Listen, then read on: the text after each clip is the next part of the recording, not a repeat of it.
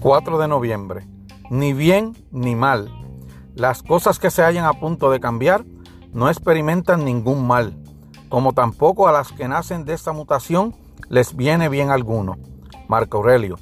Cuando la gente dice que los cambios son buenos, en general intentan tranquilizarse o a alguien más. ¿Por qué? Por instinto consideramos que los cambios son malos o por lo menos nos generan sospecha. Los estoicos quieren que prescindas de esas etiquetas. El cambio no es bueno. El status quo no es malo. Simplemente son. Recuerda, los sucesos son objetivos.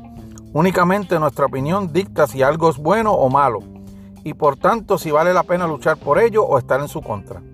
¿Cuál es su mejor actitud? Sacarle provecho a todo. Pero para ello primero debes dejar de luchar.